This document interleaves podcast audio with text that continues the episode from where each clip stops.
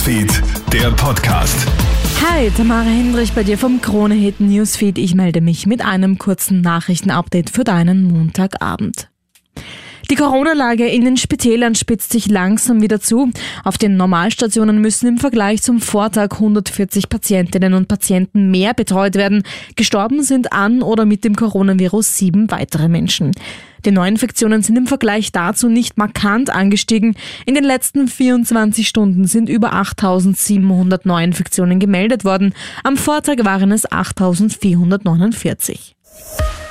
Die EU-Kommission genehmigt den Impfstoff gegen Affenpocken. Sie folgt dabei einer Empfehlung der Europäischen Arzneimittelbehörde.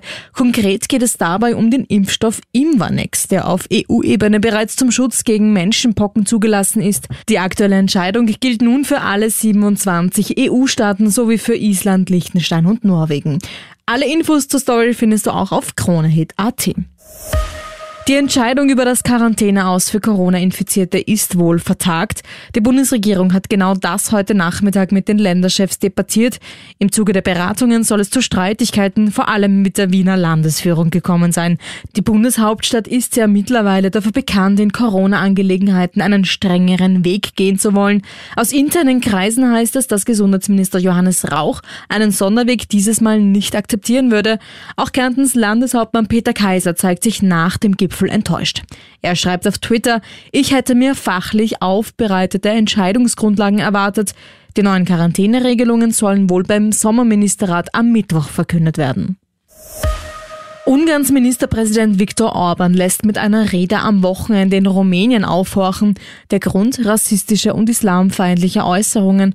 Vor tausenden Anhängern kritisiert Orban mehrere EU-Staaten und ihre Asylpolitik. So sagt er etwa, dass Europa geteilt ist in jene Welt, in der sich europäische Völker mit Ankömmlingen von außerhalb vermischen.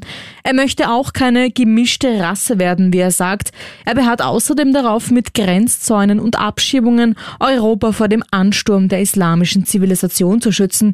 Ungarn hat wegen seiner aggressiven Asylpolitik ja bereits mehrere Niederlagen vor dem Europäischen Gerichtshof einstecken müssen.